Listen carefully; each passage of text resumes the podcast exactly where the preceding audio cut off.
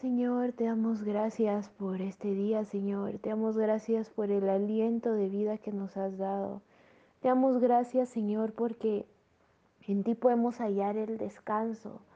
Cuando nos sentimos cansadas física, emocionalmente, cuando nosotros nos sentimos agobiadas, agotadas, llenas de mucho trabajo, llenas de mucha aflicción y mucha angustia en el espíritu. Pero Señor, más que todo, cansadas de esos pensamientos que a veces nos trae nuestra alma, el enemigo y el mundo. Esos pensamientos en donde nos dicen que no somos lo suficientes, que no ganaremos esta batalla, que no ganaremos la prueba, que no ganaremos esta carrera de fe. Señor, tantos pensamientos, pero tú me recuerdas, Señor, a que no hay que hacerle caso a esas voces. Y te doy gracias porque tú con tu voz puedes hacer que esas voces se callen.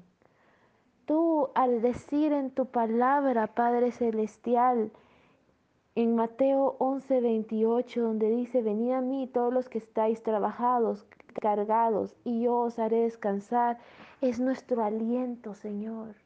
Gracias por darnos ese descanso que solo podemos encontrar en ti, ese reposo, ese amor, esa convicción de que sabemos de que tal vez nosotros no vamos a tener la victoria de esa prueba, tal vez nosotros no ganaremos esa batalla, pero tú que eres Dios Todopoderoso, sí, Señor, yo creo en lo que tú has dicho. Creo en lo que has dicho en la, de palabras sobre mi amada hermana, sobre tu amada iglesia, sobre tus ministros y sobre mi vida. No porque, Señor, tengo una fe grande, pero sí tengo al autor y consumador de la fe a mi lado y yo sé, Señor, que mi amada hermana, a pesar que su fe y mi fe sean como un granito de mostaza, sé que ese granito al ser enterrado en nuestros corazones, van a crecer y va a ser un árbol frondoso. Señor, ayúdanos a ver conforme a tus ojos. Ayúdanos a ver conforme a tus pensamientos y tus planes. Ayúdanos a conocer que eres ese Dios de lo imposible. Te doy gracias, Señor, porque ya hiciste una demostración de eso. Al haber estado en esa cruz, al haber estado dando ese mensaje de que le quitaste a la muerte su aguijón y al sepulcro su victoria te doy gracias, Señor, porque mi amada hermana y yo podemos sentir el gozo que a través de nuestra aflicción, a través de nuestra ansiedad, tú eres el príncipe de paz. A través de nuestra debilidad, tú eres el Dios fuerte. A través de los fracasos que hemos tenido en la vida, tú eres ese Dios admirable que transforma lo roto en algo nuevo y exitoso a través de nuestra vulnerabilidad, cuando nos sentimos tan pequeñas como niñas. Tú eres ese Padre eterno que nos defiende.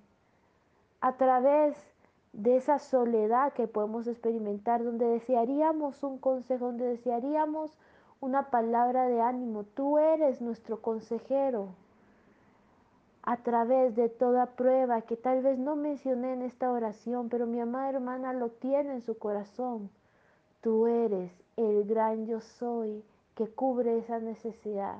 Tú eres el gran yo soy de todos los médicos. Tú eres el gran yo soy de todo el que provee. Tú eres el gran yo soy de, de esa fuente de agua viva. Tú eres aquel que nos da vida eterna.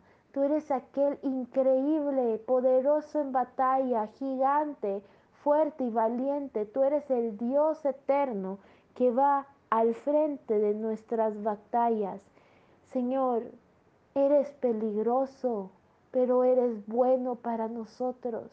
Y te damos gracias, Señor, porque nosotros no nos estamos debatiendo en una lucha contra el enemigo y Jesús, en donde hay una lucha, se podría decir, de poderes, sino que sabemos de que tú eres más fuerte que el enemigo, tú eres más fuerte que nuestros problemas, tú eres más fuerte que mis pensamientos de que piensan mal, que mi alma angustiada, tú eres más fuerte que mis que nuestros traumas o nuestras fobias, tú eres más fuerte que nuestros problemas, que, que con aquellas peticiones que te hacemos, de aquellas personas pródigas, tú eres más fuerte.